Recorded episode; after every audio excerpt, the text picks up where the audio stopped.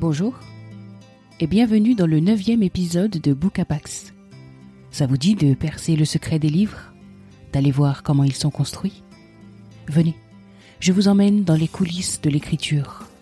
Ce podcast, c'est pour vous, passionnés de lecture. Ensemble, on va se glisser dans les arcanes du style, fouiller les tréfonds du langage.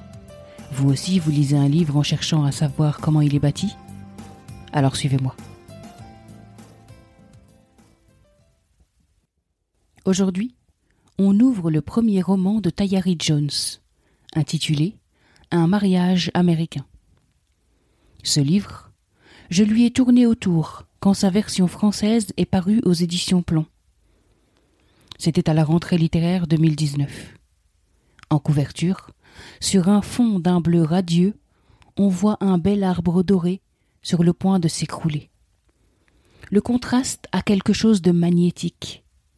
Plusieurs fois je me suis emparé de ce roman, j'ai balayé la quatrième de couverture du regard, et puis je l'ai reposé, sachant que d'innombrables lectures m'attendaient déjà à la maison. Et puis très récemment, à la faveur du mouvement Black Lives Matter, je l'ai vu figurant dans une liste de livres à lire, et je me le suis enfin procuré. Et dès les premières lignes, j'ai été emporté par les flots d'une écriture endiablée. Il y a deux sortes de gens, ceux qui partent et ceux qui restent. Je suis un fier représentant de la première catégorie. Ma femme célestiale prétendait que, dans le fond, j'étais un gars de la campagne. Mais je ne suis pas de cet avis. D'abord, je ne suis pas à proprement parler de la campagne. Eloué, en Louisiane, est une petite ville quand on entend campagne, on pense travail de la terre, balle de foin, traite des vaches. Je n'ai jamais ramassé de coton de ma vie, même si mon père ne pourrait pas en dire autant.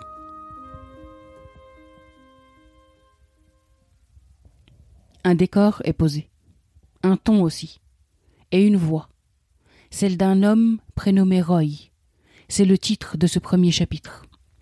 Ce ton, c'est celui du parler vrai, du parler frais. D'emblée, la langue a un goût savoureux. Elle est riche. On la garde en bouche tant son goût est chargé. Mais d'abord, de qui va-t-on parler? De Célestial et Roy, deux Afro-Américains qui se sont rencontrés à la fac, se sont retrouvés des années plus tard, se sont plu et se sont mariés.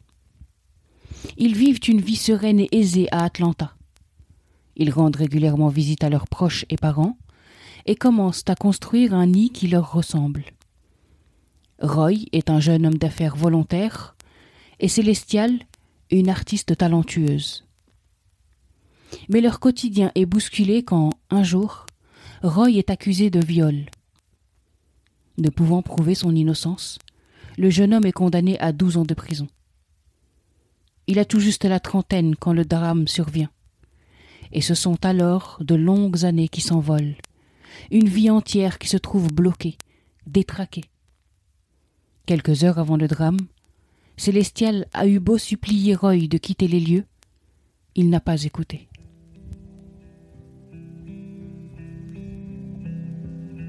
J'ai un mauvais pressentiment, Roy. Rentrons à la maison. Ma femme était portée à l'exagération. Malgré tout, je sentais dans sa voix quelque chose qui ressemblait étrangement à de la peur. Qu'est-ce que c'est que cette histoire? Je n'en sais rien. Rentrons, s'il te plaît. Et je suis censé raconter quoi à ma mère? Tu te doutes bien qu'elle a mis les petits plats dans l'écran. Rejette la responsabilité sur moi. Dis que tout est ma faute. Avec le recul, ça me fait penser à un film d'horreur. Quand on se demande pourquoi les personnages s'entêtent à ignorer tous les avertissements si une voix spectrale te lance Tire-toi, tu te tires. Sauf que dans la vraie vie, on ne sait pas quand on est dans un film d'horreur. Célestial et Roy sont avant tout des êtres humains. Si, dans les premiers temps de l'incarcération, ils tentent coûte que coûte de maintenir leur mariage hors du naufrage qui les engloutit, peu à peu, leur relation épistolaire se trouve gangrénée par les non-dits, les secrets, les incompréhensions, les aspirations contradictoires aussi. Les visites de Célestial à la prison sont lourdes. Plus le temps passe, et plus elle les espace. Car si la vie de son mari s'est brutalement arrêtée, la sienne suit son cours, et les chemins se font parallèles. Les années se succèdent, et les existences des époux deviennent étrangères. Tandis que l'un subit la prison, ses règles et sa violence, symbolique comme physique, l'autre se replie sur son art et le développe pour l'amener haut. Célestial n'oublie pas Roy, non. Mais le quotidien reprend ses droits. Les mois passent et elle doit vivre, quitte à s'éloigner un peu de celui qui reste son époux, quitte à renouer avec un ami d'enfance. Le récit est construit de telle sorte que, chapitre après chapitre, on entend les voix et versions de chacun des deux, de Roy et de Célestial. On a ainsi tour à tour les visions de chacun des deux personnages principaux. Les voix des époux sont entrecoupées des lettres qu'ils s'envoient. L'autrice choisit de faire de nous des, des lecteurs omniscients. Elle nous met entre les mains toutes les clés de l'histoire. Ainsi, on avance avec les personnages, on évolue avec eux, on vit intensément les événements. Et malgré tout, et c'est une des forces de ce livre, cela n'empêche nullement les surprises et rebondissements.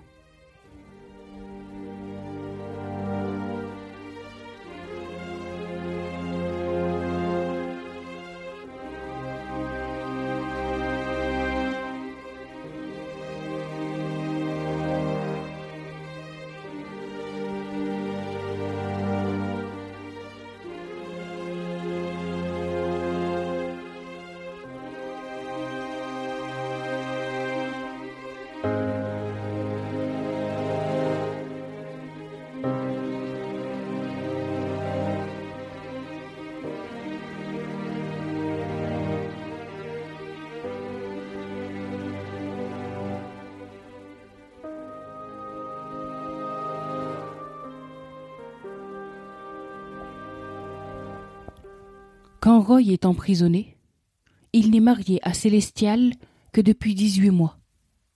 Les époux passeront donc bien plus de temps séparés que sous le même toit. Peut-on imposer à l'être aimé d'attendre douze longues années? Peut-on lui reprocher de continuer à vivre? Au-delà de l'erreur judiciaire, au-delà du préjudice de race, au-delà des a priori négatifs dont pâtissent les Noirs et les racisés, l'autrice s'attache à montrer ce qu'il en découle. Tayari Jones décrit avec force détail le délitement du couple, les déchirements familiaux, les tourments de la conscience qui titillent et torturent les personnages. La charge raciale est lourde. Le tribut à payer est énorme. Les conséquences sont inestimables sur la santé mentale, sur la famille, sur l'estime de soi. L'autrice décortique tout, avec justesse, avec honnêteté, sans faux semblant. Ce faisant, elle nous donne à lire des pages d'une grande humanité. Devant nos yeux évoluent des personnages pas toujours franchement sympathiques, qui n'agissent parfois pas de manière adéquate. Et pourtant, on s'attache. Leurs faux pas nous parlent, leurs erreurs les humanisent, on se met aisément à leur place, même quand leurs pires facettes apparaissent. C'est une autre des forces de ce roman. Mais parlons maintenant de la faiblesse de ce livre. La faiblesse, oui. Parce que je n'en vois qu'une. Une seule, certes, mais qui m'a particulièrement agacée. Pour en parler, revenons un instant sur le personnage de Célestial. Une jeune femme qui, dès le début, nous est présentée comme forte, solide, puissante. Et c'est le cas. Pendant toute la durée de l'histoire, on mesure sa vigueur et son énergie, des qualités qui lui permettent de tenir malgré les épreuves. Les moments de doute et d'effondrement existent, oui. Célestial reste humaine. Mais ses ressources la font se relever. Toujours. Seulement, à la fin de l'histoire, ce personnage semble s'effondrer. Ses moyens, sa volonté, son énergie, tout semble l'abandonner. Elle est là, mais elle paraît absente, comme défaite. Et ce contraste, il est désarmant, il est énervant. Malgré tout, lisez-le ce livre. Lisez-le parce qu'il est nécessaire. Lisez-le parce qu'il est intelligent. Lisez-le parce que l'amertume qu'il laisse en nous fait réfléchir. L'histoire de ce couple, qui fait face au racisme et à l'injustice profonde, raconte bien l'Amérique. Resplendissante et brutale, clinquante et cynique, aimable et grossière. Le roman fait partie des ouvrages préférés de Barack Obama. Il figure parmi les gros coups de cœur d'Oprah Winfrey. Il a été sélectionné pour le National Book Award et a remporté le Women's Prize for Fiction. Un mariage américain n'est donc pas passé inaperçu. Et c'est tant mieux. Il nous touche parce qu'il fait écho à une actualité brûlante. Cette actualité, ce racisme latent et destructeur, Tayari Jones nous met le nez dans ses conséquences. Et c'est indispensable, car il pèse fort sur les épaules de ceux qui le subissent. Allez, finissons cet épisode avec Victor Hugo qui nous dit La lumière est dans le livre. Ouvrez le livre tout grand. Laissez-le rayonner. Laissez-le faire. Merci d'avoir écouté cet épisode. Je vous invite à le partager autour de vous, à le commenter, à vous abonner sur Apple Podcast, ainsi que sur toutes les applications de podcast. Et si cette émission vous plaît, n'oubliez pas de la noter 5 étoiles. Vos retours sont précieux. Rendez-vous dans 15 jours donc, pour nous plonger ensemble dans la formidable saga signée Elena Ferrante. À bientôt!